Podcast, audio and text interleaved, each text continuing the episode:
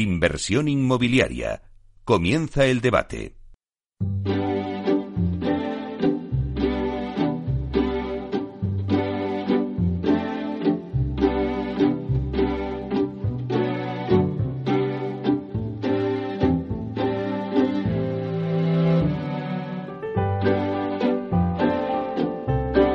Esta sintonía que escuchamos nos anuncia el tiempo del debate y hoy en nuestro debate vamos a abordar el escenario que el sector residencial va a encontrar en materia de financiación en 2021, tanto para el promotor como para el comprador de vivienda.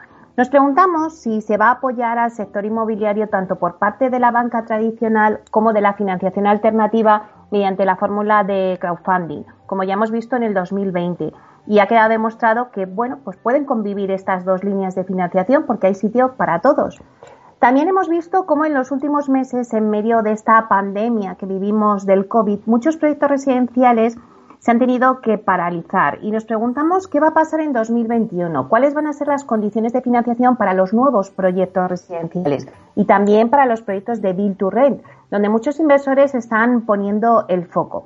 Pues bien, para hablar de todo ello tenemos pues unos invitados de lujo que voy a pasar a darles, a presentarles y a darles paso. Tenemos con nosotros a Miquel Echevarren, consejero delegado de Colliers España. Buenos días, Miquel. Hola, buenos días, Meli. Bueno, pues muchísimas gracias por estar aquí, por darnos tu visión general en esta materia eh, desde el punto de vista de la consultoría.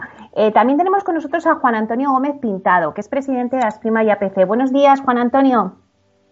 Hola, muy buenos días, Meli. Encantado de estar contigo. Bueno, pues un placer, como siempre, porque nos es eh, muy importante tu presencia en el debate porque pones voz a los promotores y, y, nos puedes contar en primera persona, pues si se están teniendo problemas los promotores eh, a nivel de, bueno, pues de conseguir financiación para los nuevos proyectos. También tenemos con nosotros a Daniel Caballero, que es director corporativo de negocio inmobiliario de CaixaBank. Buenos días, Daniel. Buenos días, Meli. Encantado de acompañarte como siempre. Bueno, pues Daniel, tú eres una pieza muy importante en este debate porque nos vas a dar la visión de, de la banca mm, pues tanto de CaixaBank como de la banca general, de cuál es la situación que nos vamos a encontrar de financiación para este 2021, eh, bueno, en materia residencial. Y también, por último, tenemos a Diego Bestar, que es consejero delegado de Urbanitay. Buenos días, Diego. Meli, buenos días. Encantado de estar aquí contigo y, con, el resto de ponentes, eh, como aquel que dice. Encantado de estar aquí. Bueno, pues también una pieza importante porque también eh, nos vas a dar la vista también del promotor, porque vosotros también hacéis promociones, pero también desde el punto de vista del crowdfunding, de esta financiación alternativa que, bueno, pues como decía en mi introducción, ya ha quedado demostrado en el 2020 que está ahí y que también se pueden convivir las dos vías, ¿no? Tanto de la banca tradicional como alternativa. Así que Vamos a hacer una ronda eh, por los cuatro, donde me vais a contar cómo veis cada uno la situación financiera para 2021 para este sector residencial, eh, cada uno pues desde vuestro ámbito, consultoría, eh, promoción, banca y bueno pues financiación alternativa. Si queréis empezamos por Miquel. Bueno, Miquel, empieza tú y cuéntanos un poquito tu visión. Bueno, la financiación siempre es un aspecto clave, la gasolina que mueve todos los vehículos que circulan por la autopista inmobiliaria. ¿eh? Eh, y eh, estamos en una situación en la que si la banca siempre se comporta con de una forma muy razonable, con basándose todas sus decisiones en la viabilidad de los proyectos que, que financia, pues ahora digamos que encara el año 2021 pues con una serie de, de, incertidumbres que, yo creo que refuerzan ese, ese papel conservador y, razonable que, que, tiene que, tiene que reforzar todavía más.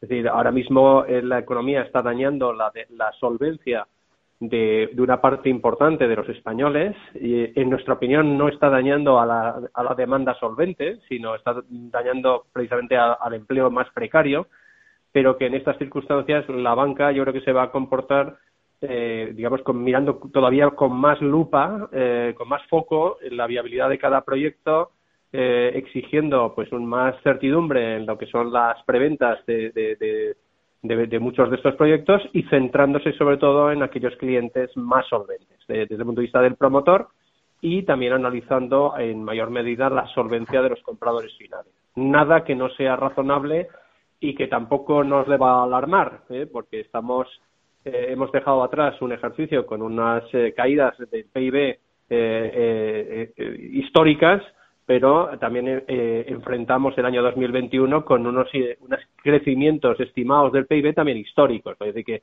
lo peor de esta crisis lo hemos dejado atrás, pero yo creo que la palabra que más se va a oír en los próximos meses va a ser prudencia. Juan Antonio, ¿cuál es tu, tu postura, tu opinión? Pues coincido plenamente con el análisis de, de Miquel. Yo creo que en esta situación que, tenemos ahora mismo, pues después de, la pandemia, eh, hay una hay generada en, la, población, en la ciudadanía en general, una situación de incertidumbre. Em, estas estas incertidumbres, pues lo que llevan a, los proyectos, eh, a las compañías que tienen que desarrollar los proyectos, es también a tener una visión de prudencia. Prueba de ello es que eh, durante toda la pandemia lo que ha habido clarísimamente es una disminución de lanzamientos de proyecto con un afán de protección de la caja eh, de las compañías, que yo creo que era una posición prudente debido a, la crisis anterior que, vivimos. Y la verdad es que se van a empezar bastante menos proyectos. En concreto, yo creo que los visados van a caer como del orden de un 30%. Y, esto lo que nos va a hacer es que el año que viene pues habrá menos proyectos en desarrollo y, yo creo que en una situación de prudencia por parte de todos, tanto por parte de las entidades financieras como por parte de los eh, promotores. El que se analice que, en, mayor medida y con más profundidad tanto a las compañías como a los compradores no es algo malo, no es algo que efectivamente nos deba alarmar, porque al final lo que queremos todos es un desarrollo de, proyecto que, sea exitoso y que no tenga problemas eh, en la entrega de llaves. Con lo cual vamos a ver una situación durante este ejercicio que viene de crecimiento económico otra vez para recuperar en parte el PIB que hemos perdido, de prudencia en lanzamientos de los proyectos, seleccionando mucho aquellos que son más viables para tener los menos problemas posibles a nivel de financiación, pues obviamente los bancos lo que no van a hacer será financiar proyectos que no tengan sentido en estos momentos. Con lo cual, eh, frente a la incertidumbre que se pueda estar generando y ver cómo nos afectan los fondos de recuperación europeo, pues al final yo creo que prudencia, ¿no? Vale, coincidís eh, tanto Miquel como tú en esa prudencia y menos desarrollos, eh, eh, proyectos no nuevos pero vamos a ver lo que opina la postura de la banca. Daniel. Bueno, buenos días. Eh, lo primero que me encanta coincidir con, la opinión de, de Miquel y Juan Antonio sin haberlo hablado, pero al final esto, como todo en la vida, es cuestión de lógica, ¿no?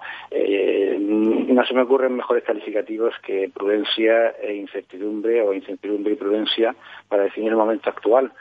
Desde el punto de vista de, la banca, o al menos desde CaixaBank, eh, pues lo primero, yo creo que sí que conviene recordar, ¿no? Que eh, aunque sea reiterativo, que, el sector es un sector eh, que para nosotros eh, goza de, toda la confianza y, que, pensamos que tiene unos fundamentales hipersólidos, pero no es menos cierto que la situación actual es una situación en que la incertidumbre, bueno, lo, lo vemos día a día, no sabemos cómo va a evolucionar la crisis sanitaria, que es lo que nos está condicionando a todos la, la, existencia y, nuestro día a día personal y profesional y por tanto, bueno, pues nosotros eh, siempre hemos sido una entidad muy prudente y lo, seguiremos siendo a día de hoy. Esa incertidumbre hace que, cada vez, lo apuntaba Juan Antonio ahora, eh, pues eh, haya menos, menos proyectos en el mercado, hay menos nuevos proyectos. Nosotros, afortunadamente, seguimos analizando muchísimos proyectos, porque la verdad es que pues nos vienen muchos y, evidentemente, pues bueno, pues en este momento pues seguimos siendo prudentes, y lo miramos, como bien decía Miquel, con esa lupa. ahora lo que pasa es que es una lupa aún más ampliada y nos seguimos centrando pues en clientes eh, para nosotros el cliente es fundamental tanto por la parte del promotor como por la parte luego de los compradores no o sea que yo creo que prudencia incertidumbre y también pues bueno pues estar muy expectantes y, esperando que, poco a poco la situación sanitaria vaya mejorando y, la economía lo irá haciendo seguro con lo cual bueno seguiremos apoyando al sector, pero evidentemente este año pues, va a ser un año en que los proyectos van a ser más escasos que, en años anteriores a la crisis. Diego, ¿cuál sería tu opinión? voy a ser la voz discordante de, todo esto. además, si no, sería un debate. O sea, que, que creo que que siempre viene bien tener, tener un punto de vista distinto. Yo lo que estoy viendo, y aun coincidiendo obviamente con, con mucho de lo que de lo que habéis dicho los demás, ¿no? de que en un año como el actual, con las incertidumbres que hay económicas, hay que ser extremadamente prudente, pero yo creo que, quiero decir, la banca en gran medida ya aprendió la lección de la última vez y creo que ya se estaba siendo prudente antes de que pegara todo el coronavirus. Es decir, eh, la banca no estaba entrando a financiar suelo en la gran mayoría de las, de las operaciones, estaban entrando a financiar obras cuando ya había un nivel de ventas eh, normalmente superior al 50%. Y lo que está ocurriendo ahora mismo y lo que nos estamos encontrando desde Urbanitae es que nos llegan promociones inmobiliarias, es verdad que de promotores pequeños y medianos, eh, pero nos llegan promociones inmobiliarias con niveles de preventas en algunos casos del 100%, eh, incluso en, modelos en los que el promotor ha aportado parte del capital para arrancar la obra y están en niveles de obra del 40-50%, en los que la banca no está entrando a financiar. Sea, ha cerrado el grifo para cierto nivel de promotores o cierto tamaño de promotores y cierta tipología de promociones. Eh, y no es porque no sean viables, no es porque, porque estén siendo más prudentes, porque son proyectos que son perfectamente viables sin riesgo comercial, Em, pero es por, pues por, por, temas internos de la banca, pues posiblemente porque están más enfocados en, en dar liquidez a las pymes, en sacar ICOs eh, y bueno, pues los balances y, el volumen de, de, deuda que supone financiar este tipo de, promociones, pues igual no les compensa en este momento, ¿no? Y eso es lo que estamos viendo nosotros. Em, a partir de ahí, el 2021, pues estimamos que va a ser más de lo mismo. Estamos recibiendo ya desde el principio del año eh, aunque llevamos solo dos semanitas de año, pero estamos recibiendo muchísimos, muchísimas eh, solicitudes de promotores con, promociones muy, muy avanzadas, tanto en lo comercial como incluso ya en la construcción, eh, sin deuda previa, que no están consiguiendo financiación bancaria. Entonces, estoy de acuerdo en que hay que ser cautos, que la banca tiene que jugar el papel que ha jugado y seguir siendo prudente a la hora de financiar eh, proyectos, pero muchas veces los proyectos no se financian no porque no por exceso de prudencia, sino por, por otros temas internos de la banca. Bueno, pues ya que Diego ha abierto el melón, pues vamos a seguir pisando tierra y vamos a ver eh, la experiencia de cada uno de vosotros, cómo estáis eh, percibiendo esta situación. Por ejemplo, Juan Antonio, vosotros desde, bueno, pues desde Asprima y desde la asociación, eh, cuéntanos un poco cuál es la situación. Eh, ¿Os estáis encontrando casos de financiación? Que no sé, cuéntanos un poquito. Sí, hay, una, eh, una especie de queja eh, por parte de algunos promotores de, un endurecimiento de las condiciones. Yo no diría tanto de, rechazo con estos niveles que se estaba hablando de preventas o, nivel de, de avance de obra, ¿no? Pero sí que es cierto que veníamos acostumbrados a un, a un tipo de exigencia por parte de la banca respecto de las preventas y la aportación de capital eh, de nuestros proyectos eh, eh, y la verdad es que sí que algunos de los promotores y, viene a coincidir un poco la apreciación que se hacía antes ¿no? de, Diego que, que coincide más en promotores de un carácter más pequeño y tienen más dificultades de acceder a esa financiación pero yo aquí lo que diría es, eh, es importantísimo que las estructuras de capital sean las correctas, eh, que los niveles de apalancamiento también sean los correctos y que yo no he visto proyectos, eh, o por lo menos a mí no me han llegado, proyectos que tengan unos niveles de preventa acelerados o, muy elevados y que no se estén accediendo si, si el área geográfica es la correcta y que no se esté accediendo a la financiación eh, digo la correcta por el nivel de riesgo que pudiese tener. No es lo mismo hoy en día con, la crisis del COVID y los cierres de fronteras que tenemos y la, y la falta de movilidad, pues la venta en costa que puede ser la primera residencia en ciudades grandes, ¿no? Y, y, esta situación es la que nos venimos encontrando dentro de la asociación. Alguna queja porque veníamos acostumbrados a unos niveles de preventas, pues quizá un poco más laxos, eh, y ahora se ha subido o se ha incrementado un punto más esa exigencia. Pero dicho esto, yo quería hacer una reflexión. Hasta ahora eh, hemos estado acostumbrados que la a, que la financiación que teníamos dentro del sector siempre era prácticamente la misma, era única, era el préstamo hipotecario. Yo creo que es una oportunidad. Más allá de ver esto como una situación de debilidad, es una oportunidad para ver otra tipología de financiación que se pueda venir. El crowdfunding puede ser un, modelo, yo creo que en ese sentido hay que ser innovador, está aquí, y por qué no, eh, hay, que, hay que recurrir a, otro, a otra tipología de financiaciones y sobre todo eh, algo que hemos hablado mucho desde la asociación, eh, que nuestras empresas estén preparadas no solamente para la financiación hipotecaria, para, para recoger esa financiación hipotecaria, sino otro tipo de financiaciones alternativas o acudir a mercados que yo creo que es lo deseable para, que para tener una diversificación muchísimo mayor en las fuentes de financiación, ¿no? Si os parece bien, vamos a dar paso a, la banca, a Daniel, para que nos cuente él un poco, bueno, pues también vuestra experiencia, porque seguís apoyando al sector, nos decís antes. Sí, bueno, eh, aprovecho como que, que dice, eh, ¿no? se dice? Bueno, primero, eh, bueno, Puede ser, puede ser que haya promotores que tengan esa, esa, sensación de que la banca en general ha endurecido las condiciones, no voy a decir que no. Pueden ser que a lo mejor algún promotor pequeño haya tenido mayores problemas de acceso a la financiación. Eh, evidentemente el nivel de preventas por prudencia posiblemente en algunos casos sea elevado, pero eh, aquí voy a ser un poco corporativo eh, con respecto a la banca tradicional, eh, y aquí me toca hoy defender el papel o, ostentar el papel de, la banca y decir que Creo que conviene eh, recordar, o al menos no olvidar, que gracias a la prudencia de la banca tradicional, con las preventas, hemos pasado todos el año 2020 de una forma tranquila, porque si la banca no hubiera o no hubiéramos pedido o solicitado preventas los años 2018 y 2019, sobre todo 2018, que son las ventas que se han escriturado este año 2020, no sé, no sé, en una tesitura eh, como la que hemos tenido, eh, nosotros nos encontramos en febrero-marzo cuando apareció el virus con, promociones, y lo, sabemos todos perfectamente, prevendidas en torno al 85-90% de las que se entregaban este año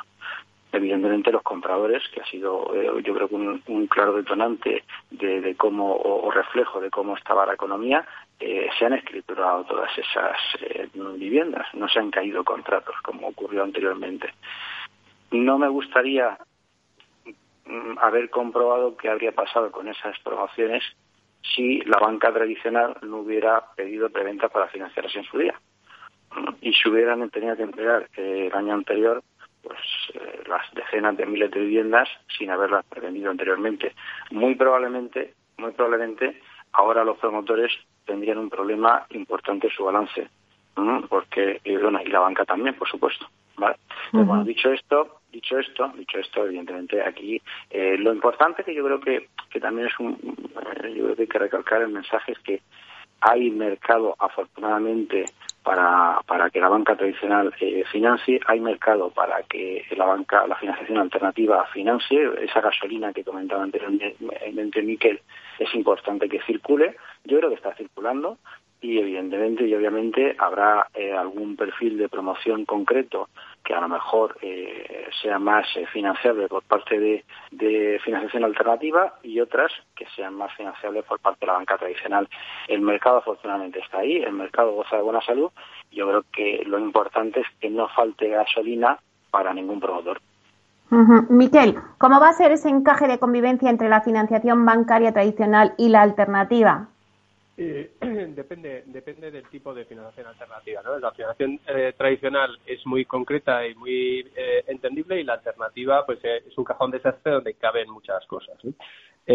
afortunadamente yo creo que, que, todas van a tener un común denominador, que van a ser financiación responsable. no hay que olvidar que la financiación irresponsable de, de algunas entidades financieras que han desaparecido eh, eh, llevó a que más de cincuenta y tantas entidades financieras en España desaparecieran antes de la crisis anterior y que España pasase de un, eh, una deuda sobre el PIB del treinta y tantos por ciento del PIB pues al noventa y tantos. Y casi se nos lleva a todos por delante. ¿eh? Entonces, gracias a Dios y, y, agradeciendo lo que decía Daniel, en, en, esta crisis nos ha acogido con un perfil muy diferente y con, y con grandes entidades financieras que, que han sostenido un, un, esquema razonable y, que soporta carros y carretas. en cuanto a la convivencia, hay que destacar que hay diferentes tipos de financiación alternativa. por simplificar, hay financiación alternativa que financia todo el proyecto, eh, todo el proyecto, incluso financia algo de la compra de suelo.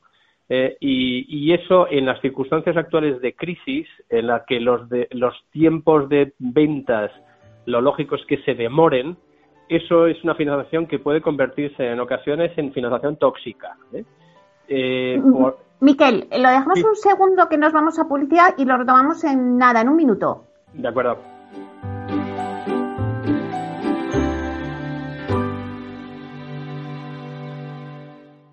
Inversión inmobiliaria con Meli Torres.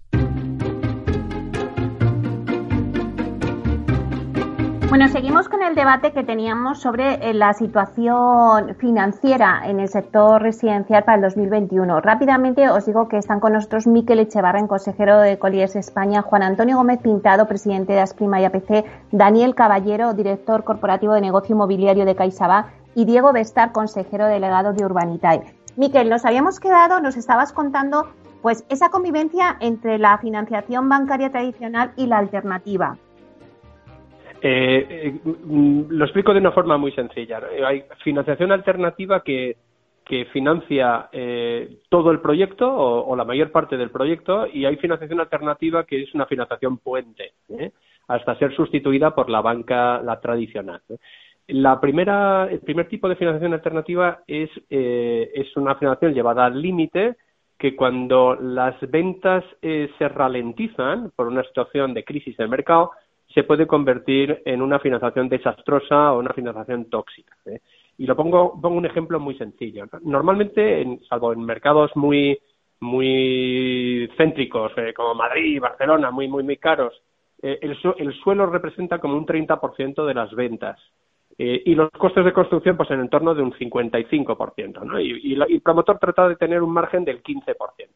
Si todos los costes de construcción los financias con una financiación que te cuesta el 15%, él, eh, más de la mitad del margen se la está llevando la financiación alternativa. Si, si encima financias parte del suelo, el promotor deja de tener sentido como promotor y pasa a ser un promotor delegado de la financiación alternativa y que en cuanto se demoren un poco los plazos va a tirar la toalla. ¿eh? Actualmente conocemos bastantes casos de financiación alternativa de imposible pago, en el que están saliendo al mercado la venta de los proyectos, la venta del suelo o la búsqueda urgente de nueva financiación alternativa que te sustituya. Con lo cual, ese grupo de, financiación no es una financiación milagro y ahora las está pasando canutas, ¿eh? sobre todo el promotor más que el financiador. Y después está la financiación alternativa que se utiliza como financiación puente, pues oye, tengo la financiación, eh, tengo unas preventas del cuarenta y tantos por ciento y el banco me exige una financiación del sesenta por ciento para unas preventas del sesenta. Bueno, pues te financio eh, los costes durante un año a lo sumo eh, porque sé que ya hay un banco que considera que esto es viable cuando alcances unos determinados niveles. Esa es una financiación sana que puede convivir perfectamente con la financiación bancaria. Afortunadamente luego están incorporándose otro tipo de financiaciones alternativas con costes menores a través de, del crowdfunding, etcétera, que podrán venir a, a, Pero eh, no por ser alternativa, la financiación es milagrosa. ¿eh? Y yo, nosotros que hemos gestionado un fondo de este tipo, siempre he dicho, si a mí un banco normal te ha denegado la financiación por inviable, no soy la puerta en la que tienes que llamar. ¿eh? Yo soy, yo financio mm, como financiación puente, pero no como financiación milagro. Diego, ¿estás de acuerdo con lo que está diciendo Miquel? Pues la verdad es que sí. Estoy absolutamente de acuerdo con lo que ha dicho Miquel. Eh, a ver, nosotros somos financiación alternativa, pero no somos financiación milagro. Quizás en lo único que discrepo, o más que discrepar, añadiría, para aclarar, o sea, la financiación alternativa no solo supone financiación vía deuda. Y yo creo que esto es un punto muy importante y, y gran parte del atractivo, por ejemplo, de lo que hacemos en Urbanitae, ¿no? Al final, es verdad que nosotros, para los proyectos viables que os comentaba antes, ¿no? con niveles de preventas elevados, eh, en el que la banca, por ejemplo, no ha entrado todavía a financiar la obra, pues sí estamos dando préstamos puente. Y eso sí es un caso claro de deuda, ¿no? Eh, en el que tienes una seguridad detrás unas garantías muy elevadas y es cuestión de, tiempo de que entre la financiación más barata que hay en el mercado, que es la bancaria. A partir de ahí es verdad que tenemos más flexibilidad a la hora de cómo estructuramos las operaciones de financiación. Como decía, no solo hay deuda. Nosotros estamos coinvirtiendo con promotores directamente en el equity de los proyectos, ¿no? Para dotar esos proyectos de, más solvencia y, limitar o, reducir el nivel de apalancamiento que, hace falta para que un proyecto salga adelante. Entonces, em, en el año 2020 yo os diría que probablemente entre el 80 y el 90% de los proyectos que hemos hecho han sido proyectos de equity, en, los que entramos a aportar el capital necesario para comprar el suelo, para pagar licencias, para conseguir ese nivel de preventa razonable em, y, para llevar a la, promoción al punto en el que la banca pues eh, entre para financiar lo que es la obra. Porque claro, como, como, como dice Daniel, si, si tenemos que aportar eh, deuda para comprar suelo, eh, si hay que aportar deuda para construir, eh, y a unos niveles de coste como el que tiene la financiación alternativa, pues las promociones son directamente inviables para el promotor y no tendrían sentido. O sea que es verdad que, que, bueno, la flexibilidad que, tenemos nosotros en ese sentido es muy, muy, potente para los promotores y hace posible que haya muchas promociones que salgan adelante eh, pues porque tienen más capital detrás y no, no tienen que apalancarse tanto. Juan Antonio, em, sí que me gustaría que nos dijeras qué sectores inmobiliarios podrían tener más dificultades este año en conseguir financiación. Y además te he oído decir varias veces ya que la llegada de los fondos europeos, pues que jugarán un papel relevante. Eh, bueno, a mí me gustaría poner encima de la mesa y, yo creo que para enriquecer un poco el debate una circunstancia que está sucediendo hoy en día eh, y es una especie de, guerra entre las entidades financieras eh, por la subrogación final y que yo creo que aquí radica uno de los problemas fundamentales a la hora de que la banca pueda tener o no interés en financiar eh, desde el punto de vista promotor desde el inicio. Es decir, y me explico, un banco o un promotor que va a solicitar una financiación a un, a un banco, el banco al final te va a analizar toda esa perspectiva de, desde su perspectiva eh, de proyecto si es viable o no es viable y te va a conceder esa financiación. Y lo hace, digamos que con un fin último, que es conseguir las máximas subrogaciones de los clientes en el momento de la entrega de las llaves. Lo que está ocurriendo últimamente es que desde la modificación normativa que, hubo, eh, el cliente al final del proceso puede elegir la entidad financiera que, le convenga eh, o quien le haga una serie de ofertas. Y lo que aparecen es una serie de bancos que no están en el proceso eh, desde el inicio, es decir, no están corriendo ningún tipo de riesgo y son capaces, en ese, eh, con ese coste menor de capital que no han tenido, porque hay que recordar que nuestro sector, eh, cuando se nos financia, tiene un coste de capital para la banca muy elevado, pues no corren el proceso y al final lo que hacen es conseguir la lista de clientes que lo hacen a través de redes sociales, etcétera, etcétera, y se produce esta, esta subrogación. Creo que es importantísimo para que eh, el proceso de financiación de los proyectos desde el punto de vista promotor eh, tenga éxito y se pueda financiar, que la cantidad de vivienda subrogada que vaya a tener el banco al final del proceso sea la mayor posible. Y esto es una problemática que yo creo que hay que estudiar entre todos para ver cómo se puede hacer realidad. Porque si no, lo que ocurre es que cuando aparecen estos bancos oportunistas y solo aparecen al final del proceso, y si se corta esa financiación, pues la verdad es que al final estamos matando la gallina de los huevos de oro, no va a haber proyectos en marcha. Esa es la cuestión que yo creo que se tendría que, pensar. Creo que esto con, respecto a la financiación y con respecto sí, pero a los me parece, espera, Juan Antonio, me parece súper interesante lo que has puesto sobre la mesa, que yo creo que ya que tenemos la oportunidad de tener a Daniel, eh, Daniel, coméntalo un poco.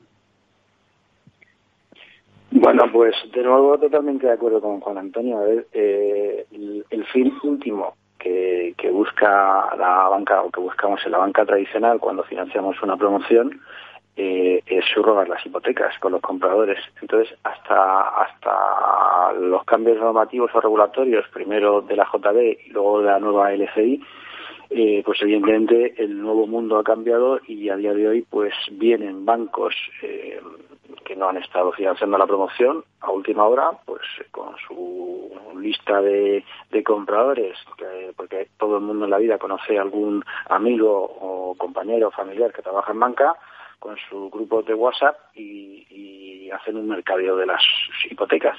Eh, y esto es así. De todas formas, seguimos defendiendo las subrogaciones, pero cada día cuesta más subrogar las hipotecas y entramos en una pura y burda eh, pelea de precios, cuando evidentemente eh, habría que poner en valor a la entidad que ha apoyado al promotor desde el momento inicial, que ha financiado la promoción, que ha acompañado la construcción, que ha dado los avales a los compradores. Bueno, cuando llega el momento de la verdad, pues esos compradores en muchos casos no lo valoran. Entonces, todo lo que sea eh, buscar entre todos fórmulas para que los porcentajes de subrogación de la banca, me da igual el banco que haya financiado la promoción, eh, sean los mayores posibles, hará que la banca siga, quiera seguir teniendo el mismo interés por financiar las promociones porque redunda en la captación de las subrogaciones de las hipotecas. Entonces, bueno, eh, es un tema que cada vez es más importante y evidentemente la banca eh, pues eh, está preocupada por eso y nos interesa mucho eh, que el número de subrogación sea, sea el banco que sea el que haya financiado la promoción y lo pongo encima de la mesa obtenga el mayor porcentaje de subrogaciones porque es lo, normal. Entonces bueno todo lo que se haga en ese sentido será bienvenido por la banca por supuesto. Muy bien. Juan Antonio que te corta perdona pero quería saber la opinión de, de Daniel. Cuéntanos Juan Antonio. Sí, me, refería con respecto a los, a los fondos que puedan venir de Europa. Al final son fondos que vienen, van a venir en dos líneas eh, con respecto a nuestro sector. Uno que será para la rehabilitación de edificios existentes ahora mismo y que hay un volumen importante y de hecho eh, el compromiso alcanzado por parte del gobierno español eh, de, renovar el parque es muy ambicioso y esto comenzará y va, a tener un gran impacto y va a tener mucho flujo de, de caja, sin lugar a dudas. Y luego hay una parte que, pero esta no nos afecta mucho a nosotros porque es más un negocio constructor que promotor. Pero así que hay una segunda derivada que es la regeneración urbana, donde ya se están identificando por parte de los ayuntamientos grandes barrios, grandes áreas de actuación, donde a través de generación de edificabilidades nuevas se puedan regenerar estos, eh, estos barrios, ¿no? estas grandes actuaciones. Y aquí sí que va a tener muchísimo impacto dentro de nuestro sector.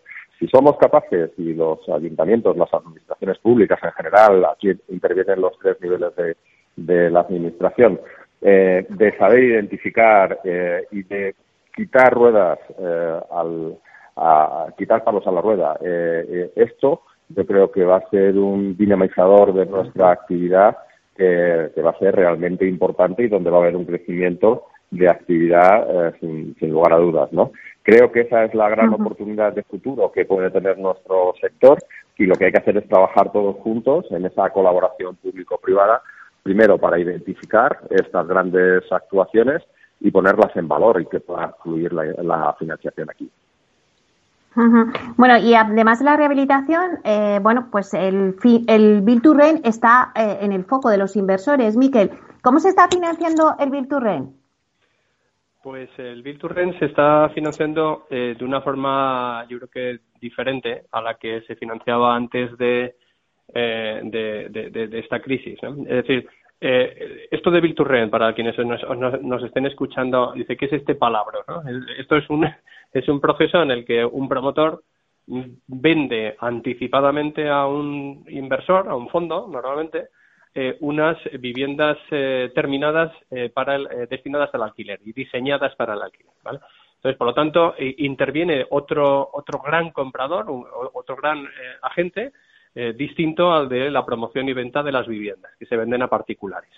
Por lo tanto, hay, digamos, un salto, eh, no en el vacío, pero hay un salto que hay que cubrir con financiación y en el que el banco financiará en, función de dos, eh, de dos factores eh, fundamentales. Primero, la solvencia del promotor y, la solvencia del comprador y las garantías que dé el comprador de que realmente va a recepcionar y se va a quedar con esas con esas viviendas. Eh, por tanto, es un, es un negocio eh, necesario, pero digamos con una, un componente mayor de complejidad. Eh, ¿Por qué digo que se financian de forma diferente? Pues porque las circunstancias son más inciertas, son más complejas, aunque la demanda en alquiler es infinita en, nuestro país, pues la banca ahora afronta este negocio, primero, con muchísimo interés y segundo, pidiendo pues unos niveles de garantía superiores. Es decir, el compromiso de un gran fondo de que comprará con una carta de compromiso, pues muchas veces pues, no, es suficiente. Eh, y, se están afrontando estos negocios más como lo que se llama un forward funding que un forward purchase. Es decir, no eh, no nos eh, apretamos la mano para comprarla en un solo acto dentro de dos años y pico en el notario las viviendas terminadas, que a lo mejor como fondo desaparezco y como no tengo mucha alma ni estructura en España, pues que me echen, que, me, que me persigan, sino en el sentido de decir, mira, pues el fondo va a ir aportando capital, va a ir aportando financiación durante el proceso que va a ser complementada por la de un fondo. Por eso ahora prima más el forward funding que el forward purchase. Eh, Diego, vosotros habéis financiado, eh, bueno, pues promociones de vivienda, garajes. ¿Cuáles son los, los productos que están encontrando más dificultades para eh, conseguir financiación y acuden a la financiación Pues la verdad es que, bueno, antes de contarte sobre estos productos, volviendo un pelín antes al tema del Biturren, nosotros hemos tenido en el 2020 dos promociones que se han vendido en esta modalidad una de ellas pequeñita en el centro de Madrid, que será que no un family office, que, como comentaba Miquel, al final lo que ha hecho es aportar el capital necesario para, para financiar la obra, es decir, un forward funding.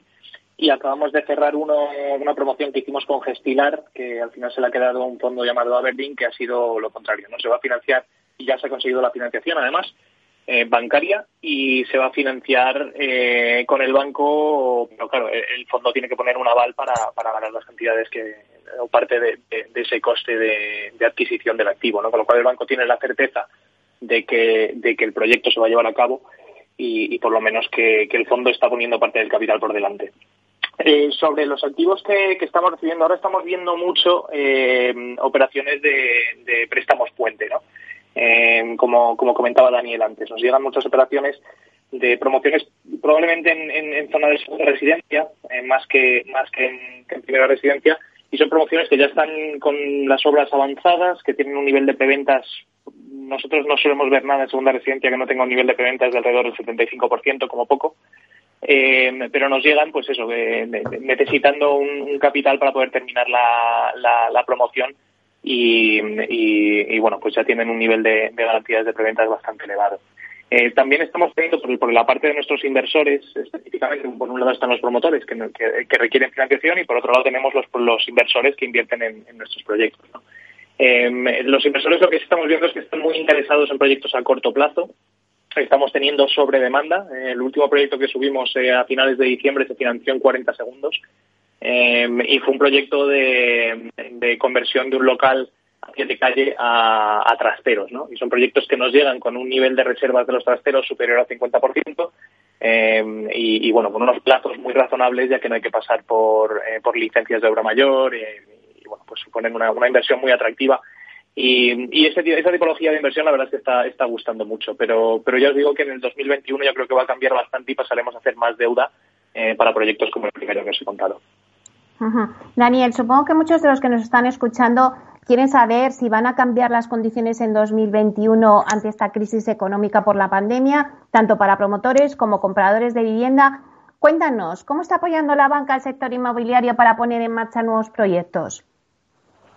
Bueno, al final eh, el apoyo a los promotores yo creo que es evidente. Nosotros, eh, aquí sí que voy a hablar por CaixaBank, no voy a, no, no hablar por el resto de evidentemente, pero nosotros concretamente en la entidad y ya en el año 2014-2015 eh, pues eh, hicimos una apuesta importante por apoyar al sector y, yo creo que venimos siendo de forma recurrente la entidad que más eh, viviendas financia de nueva construcción al año y más proyectos financiamos. Lo hemos hecho en el 16, en el 15, en el 17, 18, 19 y en el 20 yo creo que hemos vuelto a hacerlo. Hemos hecho, pues yo creo que una apuesta importante por un sector a, a largo plazo. No somos una entidad de de, que hoy aparezco y mañana desaparezco y, y, en el 2021 no vamos a desaparecer.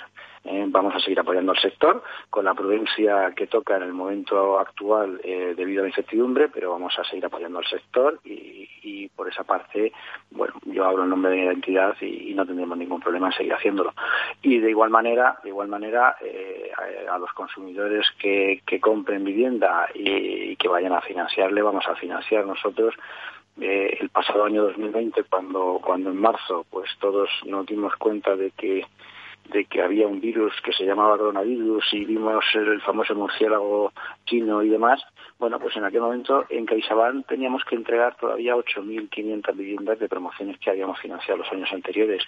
Y a día de hoy puedo decir que se han entregado, no ha habido ningún problema, los compradores se han escriturado, hemos financiado las hipotecas, eh, todas las que hemos podido, eh, eh, las que no, la competencia no ha hecho una apuesta muy agresiva en el precio y no hemos podido llegar, hemos financiado todo, con lo cual hemos sido conscientes y realistas de que la situación actual, y esto conviene recordarlo también, es una situación coyuntural y que, por tanto, ha llegado a un sector y a un país que estaba funcionando bien, tanto el sector eh, promotor residencial como, como España en general, la economía funcionaba bien, estábamos generando empleo, seguíamos con el crecimiento, eh, no había ningún problema y nos ha llegado un factor exógeno y nos ha movido todo el, mundo. Evidentemente, eh, si, si no tenemos esa sensibilidad a la hora de hacer las hipotecas con los compradores, pues muy probablemente se habría podido correr o caer en el riesgo o en el error de no hacer hipotecas a gente que está en ERTE, gente que ha perdido el trabajo y gente que sabemos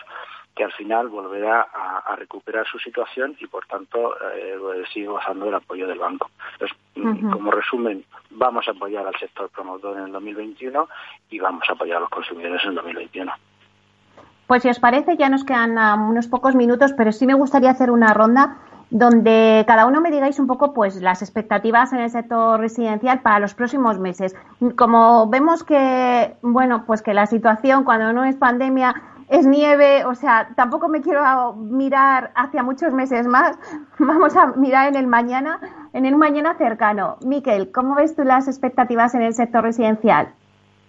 Eh, bueno, las perspectivas eh, buenas. Eh, es un sector sano que, que estaba en una dimensión no muy grande antes de esta crisis y con fundamentos de solvencia financiera extraordinariamente más elevados que en la crisis anterior. ¿no? Siempre se habla de cuándo va a volver la, normalidad. Yo creo que la sensación de normalidad eh, del sector y, de la economía en general eh, probablemente eh, se empiece a recuperar a finales de este año. el volumen de actividad del sector residencial eh, probablemente tarde en llegar a niveles del 2019 pues eh, unos tres unos tres o cuatro años ¿eh? pero eso no quiere decir que estemos que, estemos en una situación anormal es decir hace tres tres años estábamos en una situación muy sana del sector pero con, con menor menor volumen yo en eso estoy optimista desde el punto de vista de que la normalidad digamos de la demanda empezará a, notarse ya este año y lo primero que se va a recuperar, eh, como casi siempre, eh, es un sector que ahora está totalmente eh, fuera, de, fuera de juego, que es el de segunda residencia para extranjeros en costa. Bueno, pues vamos a ver tu opinión, Juan Antonio. También es positiva porque creo que efectivamente estamos viviendo una situación muy coyuntural eh, todos los eh, organismos nos dan unos volúmenes de crecimiento de nuestro PIB y, claro, esto va a arrastrar a todos los sectores y en concreto al nuestro por la situación financiera de bonanza que teníamos eh, y que tenemos, donde probablemente en, el primer semestre empecemos a ver ya unas vueltas a la normalidad en, en compraventas total, absolutas, ¿no?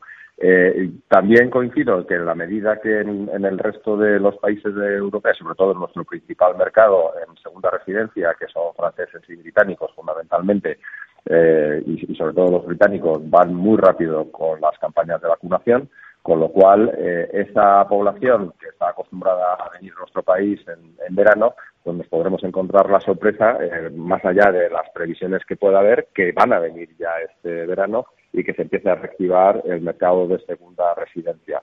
Y con respecto a la recuperación del sector de, con los números que veníamos trayendo en el 2019, esa caída que os decía del 30% de los visados, pues yo creo que se va a ir eh, produciendo una recuperación muy paulatina y que probablemente en el 2022 no estemos a lo mejor en esos números, pero con una normalidad en el volumen de sector que tenemos ahora mismo absoluta, quiero decir, con, una demanda muy activa, con la compra-venta. Estamos viendo cómo en los, durante los meses de pandemia el, el, crecimiento en V que hemos tenido con esa, esa caída que hubo drástica en los meses de abril y mayo y cómo se recuperó muy rápidamente y yo creo que vamos a continuar en esa línea. Más los fondos europeos que, insisto, van a tener un impacto muy grande en la economía española, pues yo soy mm, francamente positivo por nuestro sector.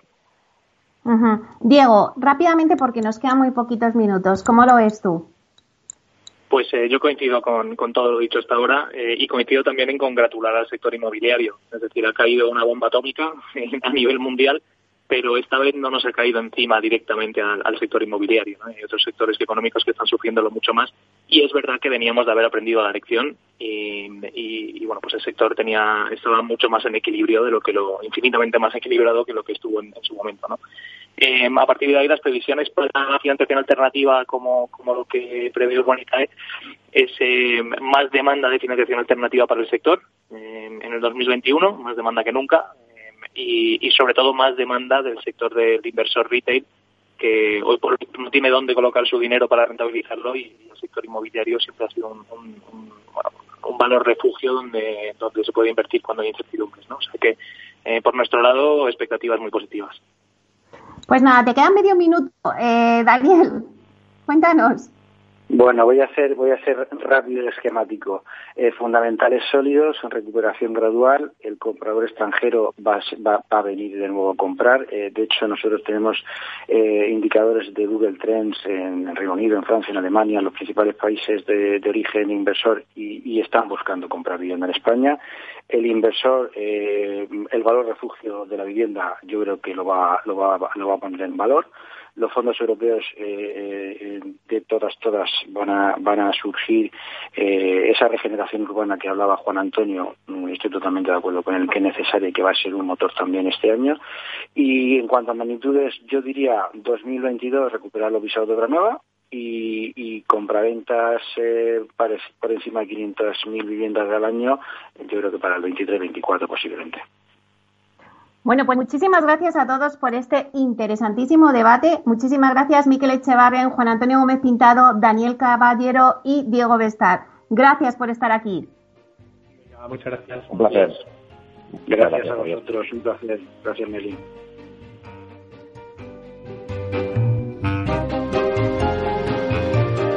Señores que nos escuchan al otro lado de las ondas, gracias por estar ahí y compartir este espacio con nosotros. Gracias también de parte del equipo que hace posible este espacio, de Félix Franco y de quien les habla, Meli Torres. Hasta la semana que viene.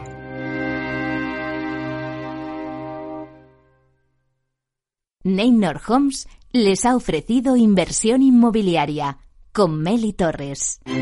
Neynor Homes presenta Inversión Inmobiliaria, cada jueves de 10.30 a 13 horas en Capital Radio, un espacio donde se darán las claves para realizar la mejor inversión en inmuebles y sacar la mayor rentabilidad a sus propiedades. No se pierda su cita inmobiliaria de la semana en Capital Radio.